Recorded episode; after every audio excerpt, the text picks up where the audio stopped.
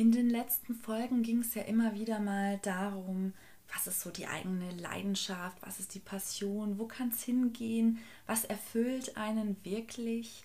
Und ich habe mich natürlich auch gefragt, wo kann ich mit meiner Begeisterung und meinem Idealismus hingehen. Ich freue mich so, dir heute von einem Vorhaben zu erzählen, das mittlerweile zu einer Vision geworden ist.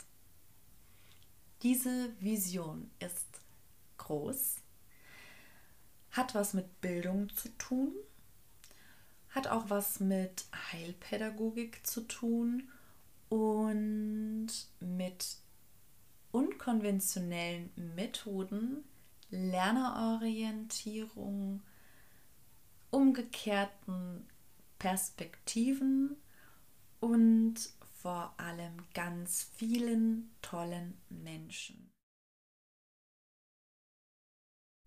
Auf gut Glück.